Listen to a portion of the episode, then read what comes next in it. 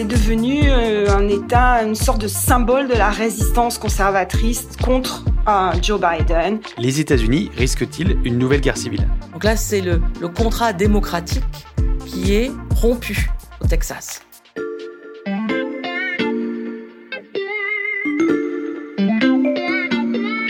Salut, c'est Xavier Yvon. Nous sommes le mercredi 15 septembre 2021. Bienvenue dans La Loupe, le podcast quotidien de l'Express.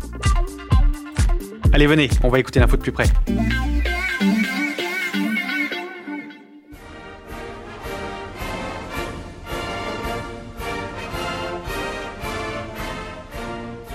We, therefore, the delegates, with plenary powers of the people of Texas, nous, délégués du peuple du Texas, investis des pleins pouvoirs et réunis en assemblée solennelle, décidons et déclarons ici même que notre lien politique avec les États-Unis est dissous pour toujours. et que le peuple du Texas forme désormais une république libre, souveraine et indépendante. Avec 29 millions d'habitants, un territoire plus vaste que la France, un Texas indépendant serait le dixième pays le plus riche au monde, grâce notamment à ses réserves de pétrole qui le placeraient au quatrième rang des pays producteurs. Le Texas, nouveau pays sur la carte du monde, même si certains en rêvent, ce n'est pas pour tout de suite, mais vous allez l'entendre, le Lone Star State, l'État à l'étoile solitaire, n'a jamais aussi bien porté son surnom que ces derniers jours. Direction les États encore unis et leur capitale fédérale, Washington, où l'on retrouve la correspondante de l'Express, Hélène Vissière. Hello Hélène. Bonjour. Hélène, what's going on with Texas? Mais qu'est-ce qui se passe avec le Texas? C'est retour au Far West. On n'a plus besoin d'un permis pour acheter une arme et donc euh, n'importe qui peut se balader euh, en public avec euh, un flingue, bon, dans son étui, mais quand même. Tonight in Texas, getting hands on a handgun about to become even easier. On est revenu aux chasseurs de primes. On met maintenant la tête à prix des gens qui aident les femmes à se faire avorter et ceux qui les dénoncent touchent 10 000 dollars. Et puis, il y a les écoles qui sont poursuivies en justice si elles osent imposer le port du masque aux élèves. Hélène, on va rentrer euh, dans le détail avec toi de toutes ces mesures qui font que le Texas se distingue aux États-Unis. Il y a d'abord cette loi sur l'avortement, on en a beaucoup entendu parler. En fait, elle supprime quasiment le droit à l'IVG pour les femmes texanes. Ouais. La loi rend illégal l'avortement après six semaines de grossesse, à un moment où la majorité des femmes ne savent même pas qu'elles sont enceintes. La loi ne prévoit pas d'exception ni pour le viol ni pour l'inceste. Et le plus stupéfiant, c'est que la Cour suprême a refusé de bloquer la loi, qui viole pourtant l'arrêt euh, qui légalise l'avortement de 1973 et qui permettait donc euh, d'avoir une procédure d'avortement jusqu'à euh, à peu près 22 semaines. Just hours after the law came into effect, protesters swore they'd keep fighting.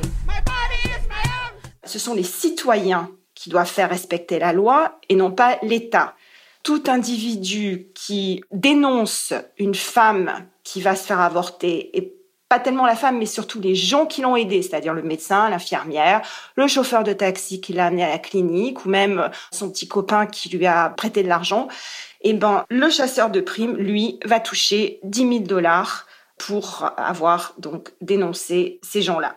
Hélène, l'État fédéral a réagi avec euh, cette plainte du ministère de la Justice contre le Texas. Oui, l'administration Biden a, dénoncé la loi comme totalement inconstitutionnelle et il a dit qu'il allait tout faire pour essayer de protéger les femmes, mais il n'a pas énormément euh, d'options possibles, puisqu'en fait tout dépend de la Cour suprême. Il y a un autre sujet d'affrontement, Hélène, entre le Texas et l'État fédéral, l'administration, c'est le droit de vote des minorités. Oui, alors le Texas a fait passer une autre loi qui complique beaucoup l'accès aux urnes.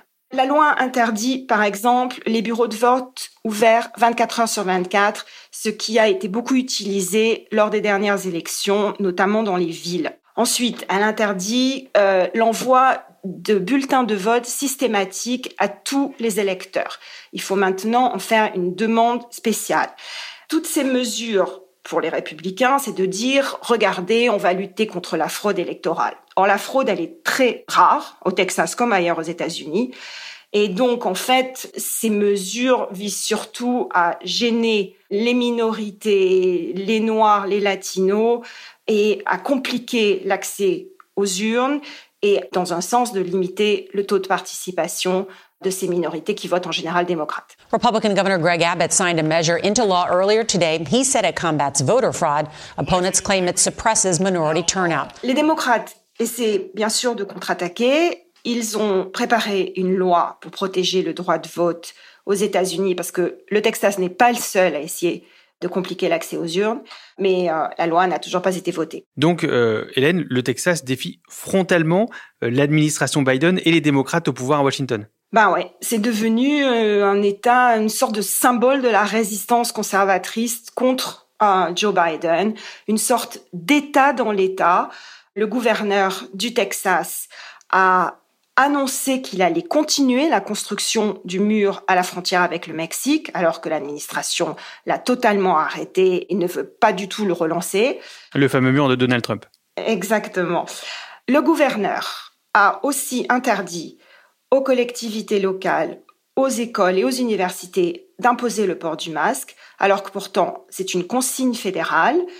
Et il va plus loin, il est poursuivi en justice si elle l'impose. À t'entendre, Hélène, on a l'impression que le Texas fait un peu comme si Donald Trump était encore au pouvoir. Bah oui, le gouverneur actuel, euh, Abbott, c'est une sorte de mini-Trump. We must seize this opportunity to make our state healthier, safer, freer and more prosperous for all who call Texas home.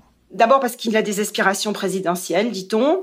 Ensuite parce que ça lui permet de faire oublier un, la gestion calamiteuse de la pandémie, deux, euh, la tempête terrible qui a eu lieu l'an dernier en hiver et qui a privé d'électricité une grande partie de l'État et euh, causé la mort de, plus de 200 personnes. Et puis surtout, le gouverneur, lui, est en campagne pour sa réélection l'année prochaine et euh, il craint moins les candidats démocrates, parce qu'il n'y en a pas pour l'instant, mais il craint des opposants qui sont encore plus à droite que lui, et donc il fait tout pour plaire à sa base conservatrice. Bien, merci Hélène pour cette plongée dans le nouveau Far West texan. À bientôt. Cette radicalisation à marche forcée du Texas est d'autant plus fascinante qu'elle est due, vous allez l'entendre, aux manœuvres d'une minorité de la population.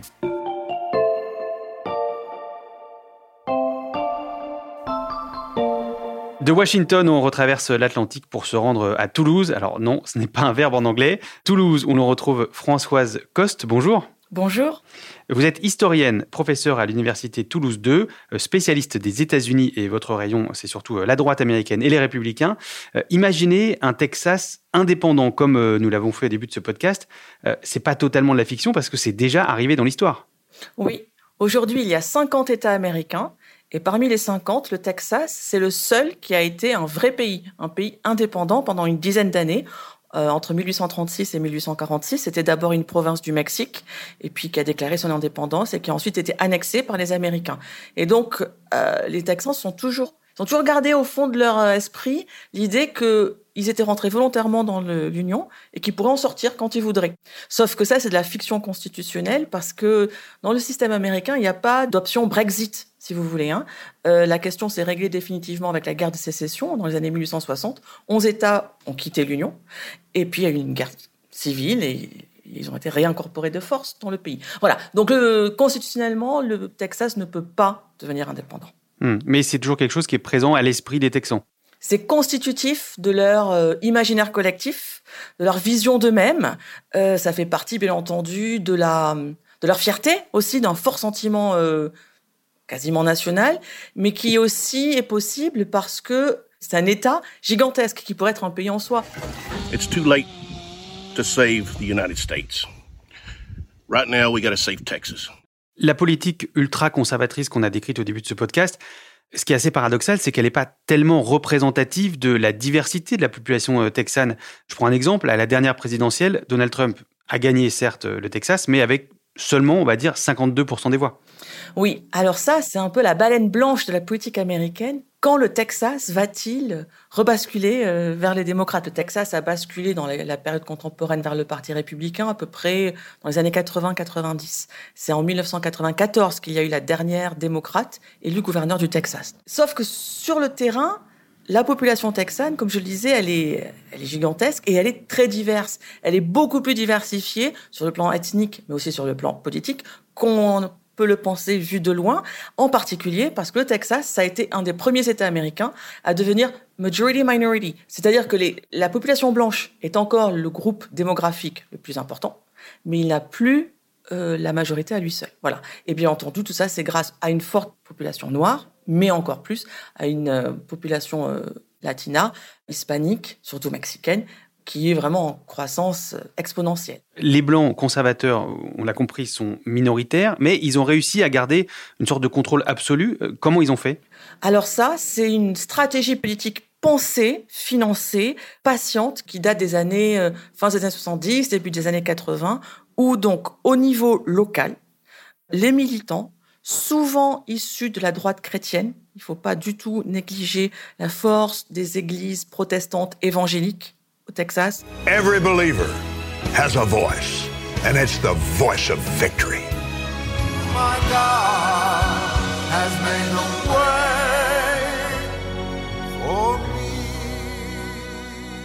Ça, ça fait des militants de base qui ont été euh, financés euh, par des grandes entreprises. Donc là, il y a eu vraiment une union du monde de l'entreprise et du monde religieux conservateur. Et ces gens, on les a cherchés d'abord, on les a trouvés, formés, poussés à être candidats au niveau local, à sur des élections auxquelles personne ne prête attention. Juge local, shérif, euh, maire des petites localités. Euh, donc c'est des postes influents, pas sexy.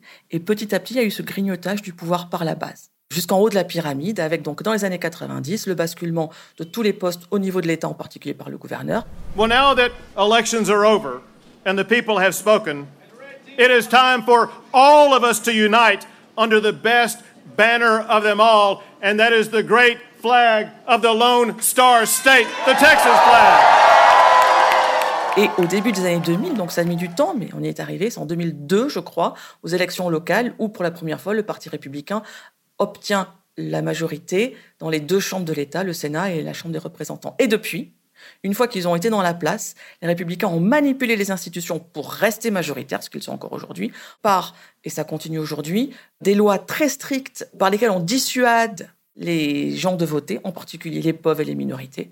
Et en plus, on pratique, au Texas c'est devenu un art d'orfèvre, le gerrymandering, c'est-à-dire le redécoupage électoral qui, aux mains aux États-Unis des législatures d'État qui, tous les dix ans, refont la carte électorale et dessinent des circonscriptions pour noyer les démocrates dans des circonscriptions à majorité républicaine. Et ça, ça marche très très bien au Texas. C'est-à-dire que même si la majorité des gens votent pour des démocrates, la majorité des élus, elle, est républicaine grâce au charcutage électoral.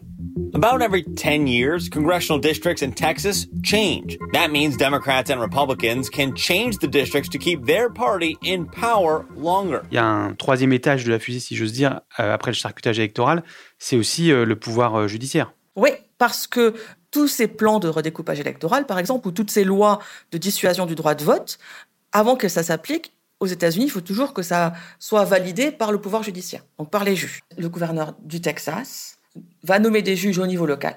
Donc des juges qui ont été, bien entendu, filtrés, conservateurs, adoubés par le Parti républicain, et qui, au niveau local, vont euh, valider, confirmer ces lois et permettre leur application.